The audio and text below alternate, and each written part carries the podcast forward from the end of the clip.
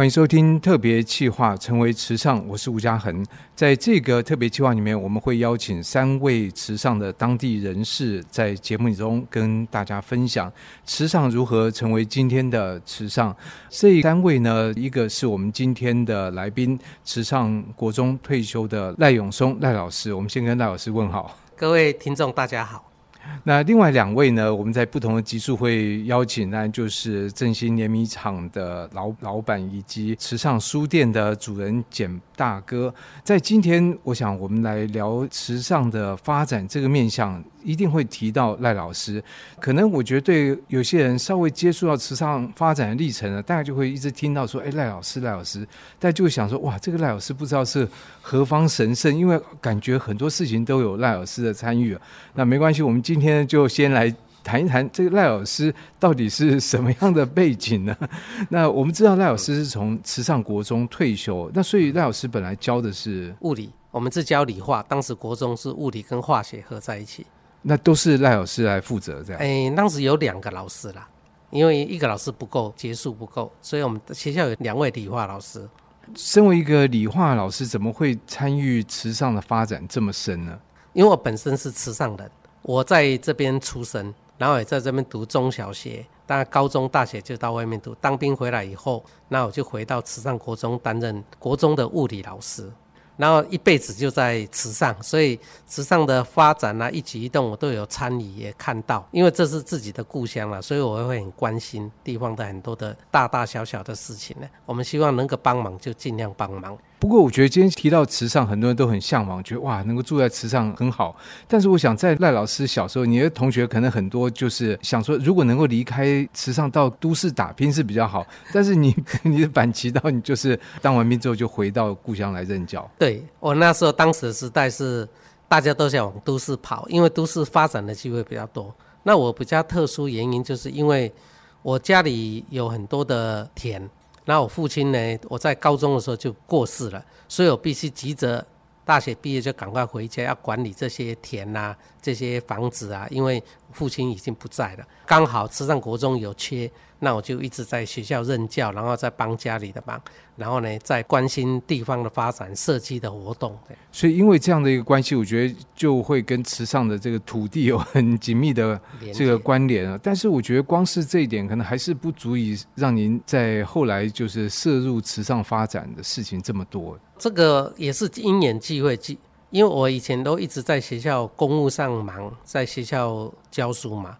其实我们会关心地方，其实是从我们八十九年，我们有一个大坡池被破坏的很严重。哦，当怎么被破坏？因为当时它是一个很好的生态，但是当时的乡长他争取很多工程经费，要刻土，要做鸟园，做露营区，做这个篮球场。所以其实大坡池填起来，填起来，他填了大概六十万立方公尺的土，变成好几个人工岛。他想要仿制新加坡的鸟园。把它用一个网子，鸟在里面可以，等于要做观光了啊！其实那个地方是非常不适合。那后来我们就因为大坡池弄得四不像，我们小的时候很漂亮，可以划船，有很多的鱼虾，但是呢，工程进去又倒了很多土下去，它整个生态都死光了，死光了，生态都破坏了啊！当时其实我们大约知道，因为那时候生态概念还没有很清楚。那后来有些人就会从外面引进一些像。那荒野保护协会啦、鸟会啦，他告诉我们，还有当时有几个国小老师，他比较像那个廖胜福啦、江国章啦，几个国小老师，他们对生态很理解，他就告诉我们说，你这个是被破坏得很严重。那因此我们才想说，哎，那怎么救啊？一个人讲也没有用。曾经有一个张胜雄校长，他是大埔国小校长，他是在，他也知道，他是带着。我知道带着江国章老师去跟乡长谈，根本无效，乡长不会理你个人的。那我就想到说，那我们是不是成立一个组织啊，来关心地方的发展？所以八十九年的时候，我们就发起成立一个池潭源流协进会，就是要关心大坡子的生态。我是想一群人来关心可能会比较好。那我是第一任的理事长，啊，成立以后，我们就学习很多生态的知识。当时很多野鸟协会啦、荒野保护协会啦，还有中研院的很多的学者专家啦，都在告诉我们一些生态的知识。那我们就开始认养，开始跟乡公所沟通活动。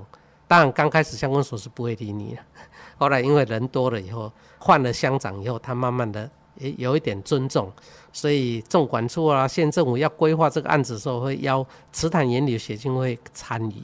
那我们就是对自己的地方发展关心从来关心起，这是我的背景，所以我就注意到地方的发展。但紧接着我们就有一个池上米的认证，所以才会认识梁正贤，好建新米厂的老板梁正贤。那当时他也是慈潭沿流的协进会的一个董事。那我们当时就只是关心生态，他提一个案子说，能不能关心我们的农民？会关心什么？因为当时池上米被仿冒的很严重，全台湾都是。所以那时候池上米的名声已经开始起来，然后接下来、就已经起来了。这个就很多其他地方就是鱼目混珠，鱼目混珠。彰化也有池上米，桃园也有池上米，全台湾都有池上米。其实不奇怪，那那个淡水阿婆铁蛋也是到处都有。要知道，当然这个池上米，我们当时是想说，这是池上农民的努力哈。如果这样滥用哈。品质不好，以后大家印象就坏了，坏掉了。因为池上米是大家乱用嘛。当时九十二年的时候，梁志贤就提案说要来帮助农民，我们能不能做一个区别？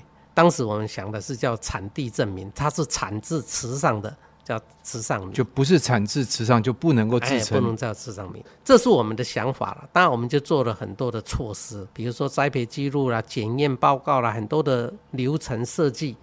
做了很多品质分类、农药检查，但事实上，你民间做，他没有法律的主张的权利。但运气也很好，不能去，比如申请专利吗？或者有在这个之前，就有池上乡农会总干事就有到智慧财产去申请，但是被打回来，不能用地名来当这个。哎、欸，当时是说不能用地名啦，他的理由也我也不是那么清楚，但是就是被驳回了。啊，很多地方其他的米谷工会就抗议嘛，所以智慧财产局就驳回，驳回以后我们就认为这条路不行，所以我们才自己想办法，所以用个自己的方式来认证池上米。但是同时也发生一件事情了，因为我们进了 WTO 以后，我们修改了商标法，法令被有修改，修改以后我们再提出申请就拿到这个证明标章，如果没有拿到证明标章的法律权利是没有办法取缔人家的。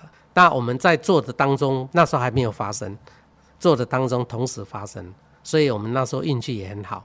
当我们弄好以后，但因为慈善米是发给慈善乡公所，要政府机关才可以。我们慈潭沿流协进会没有民间组织，没有办法定的地位，所以我们就要慈善乡公所来办理了。当然其中也发生一些曲折了，因为乡公所初期也不愿意，因为要投入很多的人力。也不知道如何做是最好，所以他们就很害怕，也不敢。但后来几经波折以后，后来乡公所终于接手，开始办池上米的认证。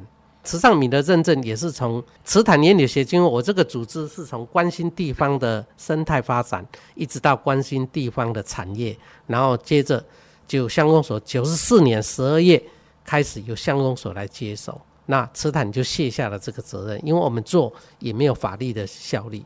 所以我们就交给乡公所，交给乡公所以后，我们运气也很好。九四年交给以后，九十八年左右就碰到台湾好基金会。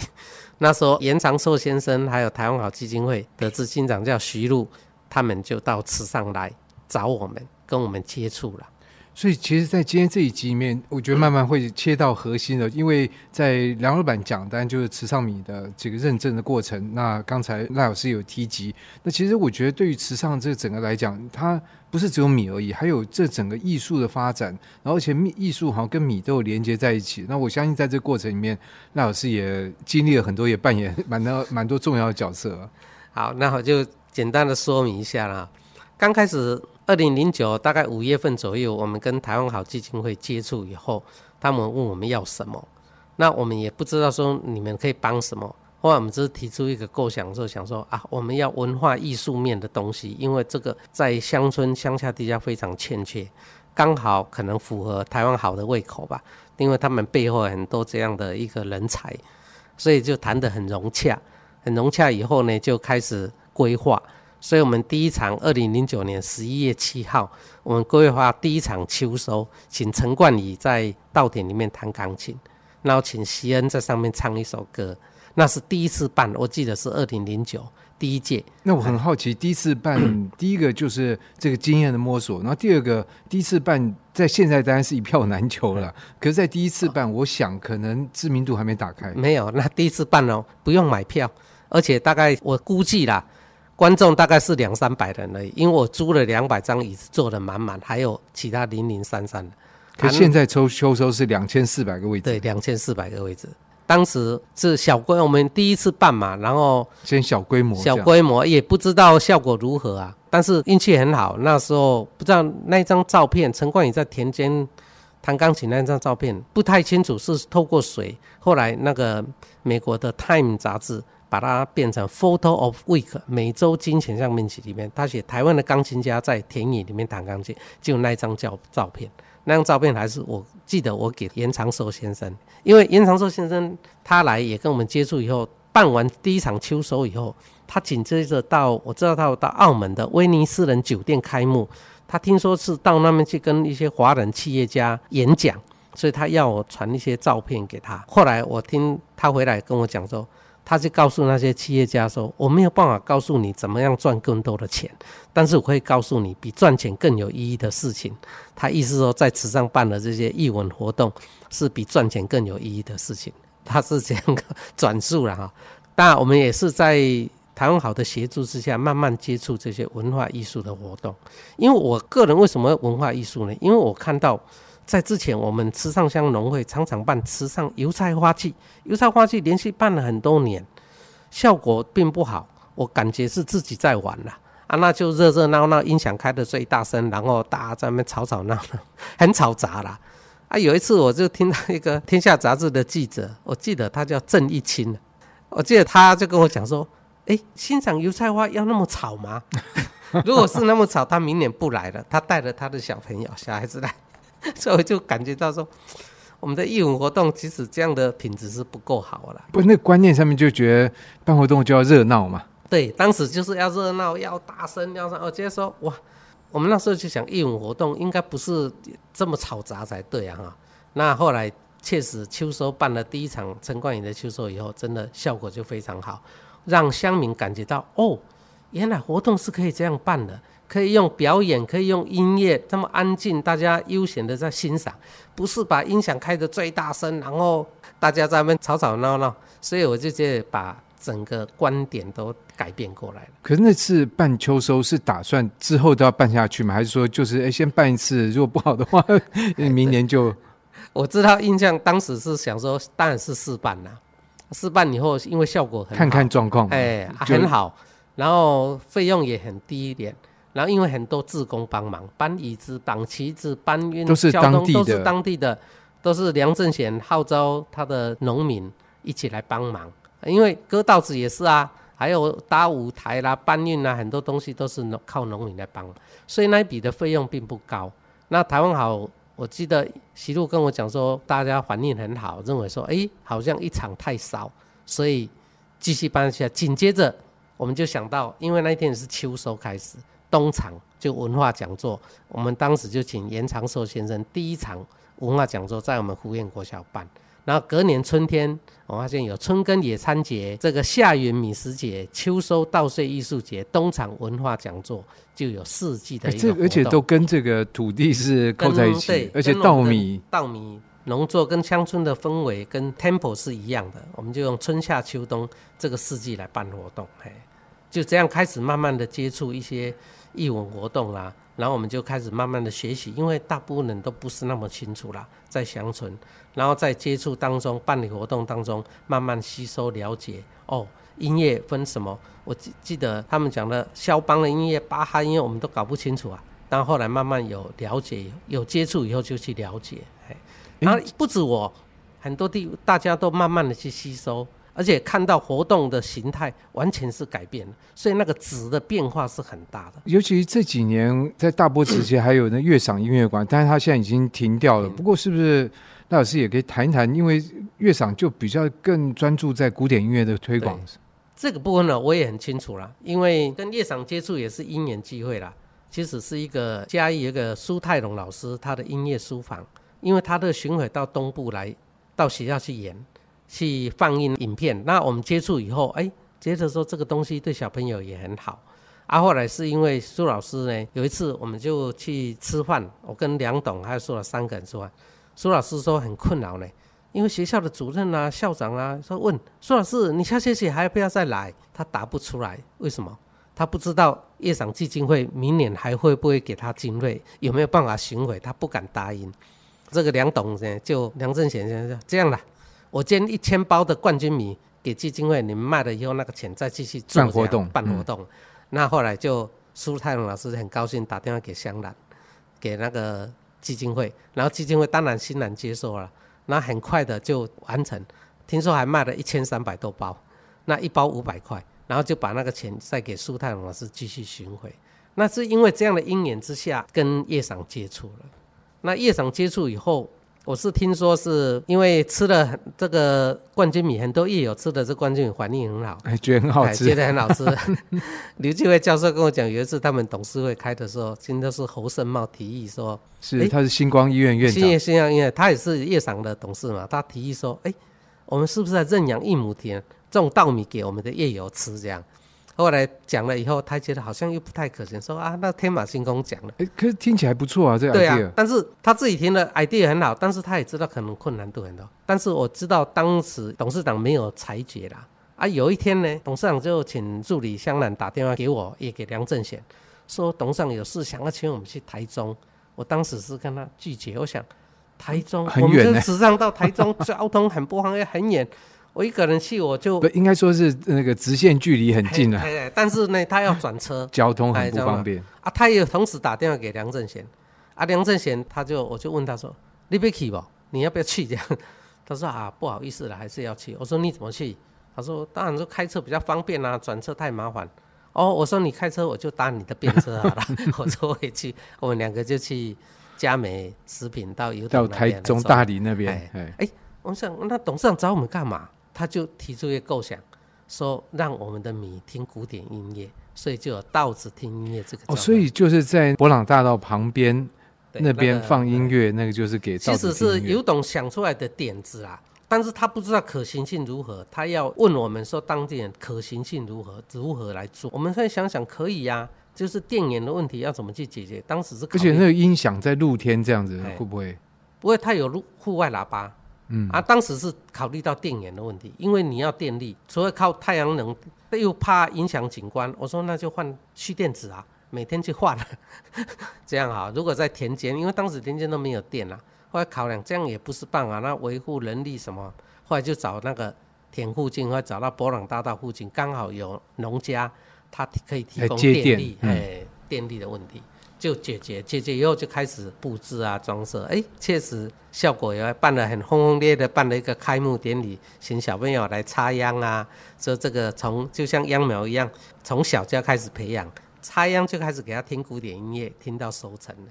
后来叶赏办了这个活动以后也非常好。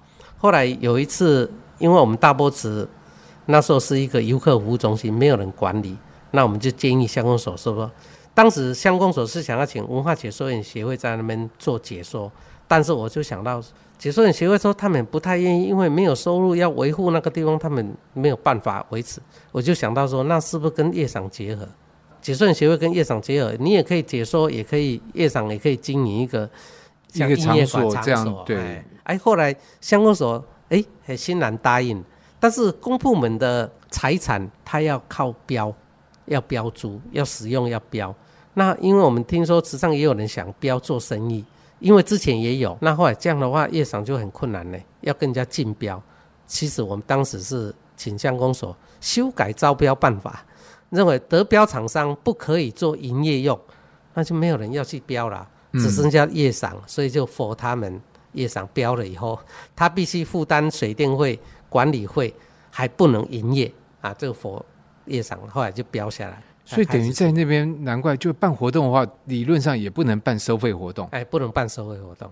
当夜场标注的条件，他租这个空间的条件就是这个东西。哎，那所以在这样状况底下，这个音乐馆就办起来了。然后在池上也有五年的时间嘛，六年，总共六年，是因为夜场也愿意，因为稻子听音乐在池上以后开始要想设一个固定的广场来做古典音乐的推广。那因此就办了很多的活动啊。我们也是一直在研究如何办活动，要办怎么样的活动，让居民可以进来，哎，还有观光客。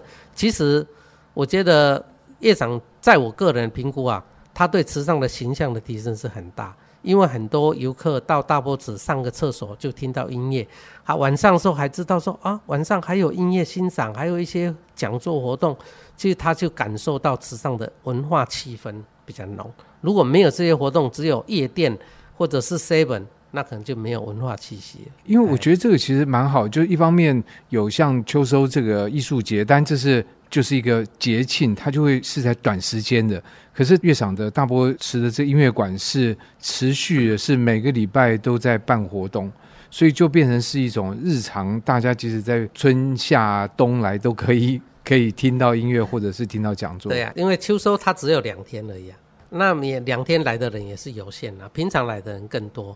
那他要感受到氛围，其实音乐馆是扮演更重大的角色，因为大部分会住下来，会留下来，晚上的时间他就可以到音乐馆。音乐馆每天晚上几乎都有活动，哎，所以这个对池上的整个形象的建立，它是很大。可是对于居民本身呢？因为比如说对于音乐有点这种古典音乐，觉得有点距离的哦，就会觉得哎，我们好像听流行歌或者是。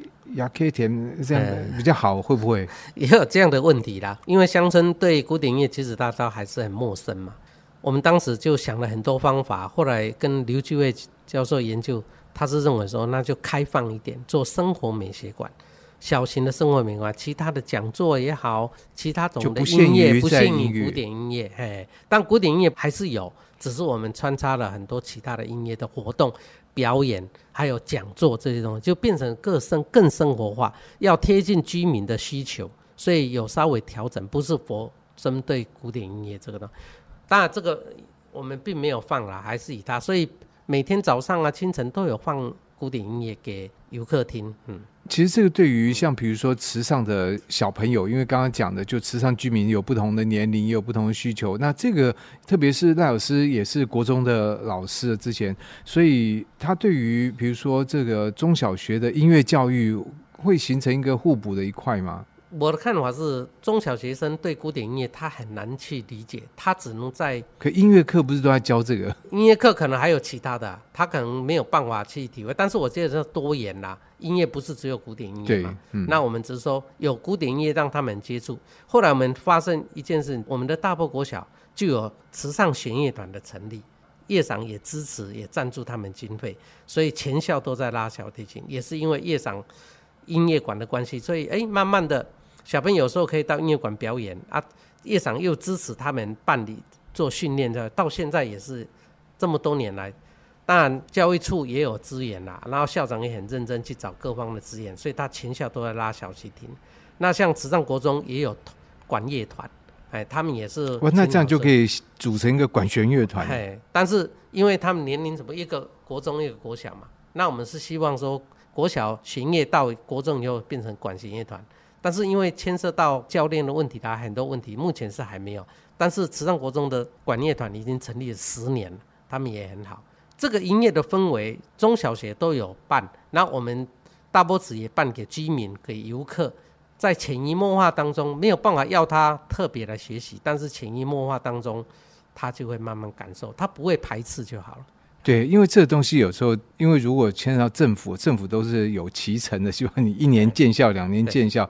但是我听赖老师，还有像听老板讲，我觉得，因为可能是因为跟稻米接触的关系哦，所以很多东西就该有的时间，你就是要要留出来，你不能强求啊，还不能强求。它它必须慢慢的酝酿，慢慢的形成，那就是把氛围先营造起来，先求有了，然后再慢慢想办法怎么样的让他们吸引他们来。是，那最后是不是老师可以谈一下，像秋收的艺术节，那我们都会从一个比较外地的这个角度来看，因为我们就想，哎，能不能买买到票，能不能这个来？那可是对于在地的居民的意义在哪里？在地居民哈，我自己也从我记得二零一三原本的稻禾那一场起，林怀民老师就指定说要相亲场，因为很多相亲他们没有机会去看国家剧院看云门的表演，让给他们看。然后是免费，所以我们要相亲才可以，要相亲才可以。所以如果不是不是相亲就不行啊。所以我们就办三天嘛，第一天就叫做相相亲场，两天其实是售票，为了服务相亲，所以让他们也开开眼界啦。但是我的发现说，哎，怎么这些年纪六七十岁、七八十岁的老人家也会去听？哎，还穿的穿戴整齐、很盛装的出席，原来他们的心情很高兴。他觉得这个好像池上在办热闹，哎，喝喜酒喝喜酒办喜宴一样，所以他会穿着 C 罗啊，哎，穿不要穿的很整齐啊，然后有打扮六七十岁欧巴桑，他们就就是变参加一个喜宴的一个心情在。其实他看得懂看不懂我不知道，但是他那个气氛就感受到他喜悦，哎啊，看一看看光看那个稻田跟云也够了，也觉得说赏心悦目，所以。他们每次秋收的时候，你看我们光相亲场要领票，四五点就有人去排队要领票，因为也只有两千多张的乡民，不止这些啊，有的是小朋友，小我的小孩子要回来，一个人可以领几张？两张，哎，你一个身份证可以领两张，所以会变成大家都想要争相想要去参与，因为热闹啦。不过其实也不一定要相亲场领票，你当志工不是就可以看得到？对，当志工，但志工有名额限制啊。他也不是大家都可以当志工啊，真的，志工还要经过训练呢。他有很多的分配的。其实云门在这方面很厉害，就因为每年都有办户外的公演，那户外公演其实也需要志工，所以他们对于志工谁在做什么任务的分配，然后还有那个一些训练，其实都有。所以等于说，呃，云门在这边演出是把这个志工这套都带进来。对我我的感觉是，当时云门二零一三时候要志工一百位，没有那么多大人呐。然后后来就想到用国中小朋友，但这个小朋友来，所以志工的分配跟训练要求分工，哇，那个就很复杂。好在云门通通有把这一套移转过来给池上国中的老师们去规划分配学生，然后还要训练学生，好、哦，他怎样招呼，怎样的带位，怎么样的去排椅子，还有清洁厕所这些很多的工作细节。结束之后怎么样去对这个清理场地？哎这个就是原本来表演以后，不只是表演，我们学生也学吸收很多。另外一个很重要的一个问题就是，学生他为什么参加自工？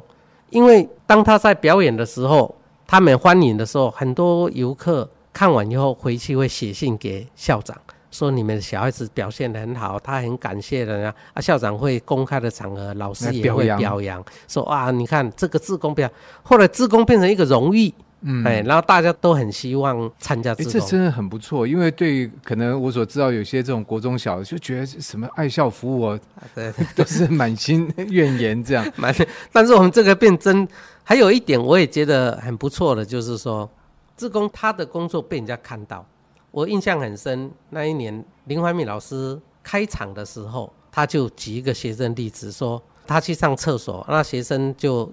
会清洗厕所。他说：“哎、欸，要开演了呢，你怎么不去？”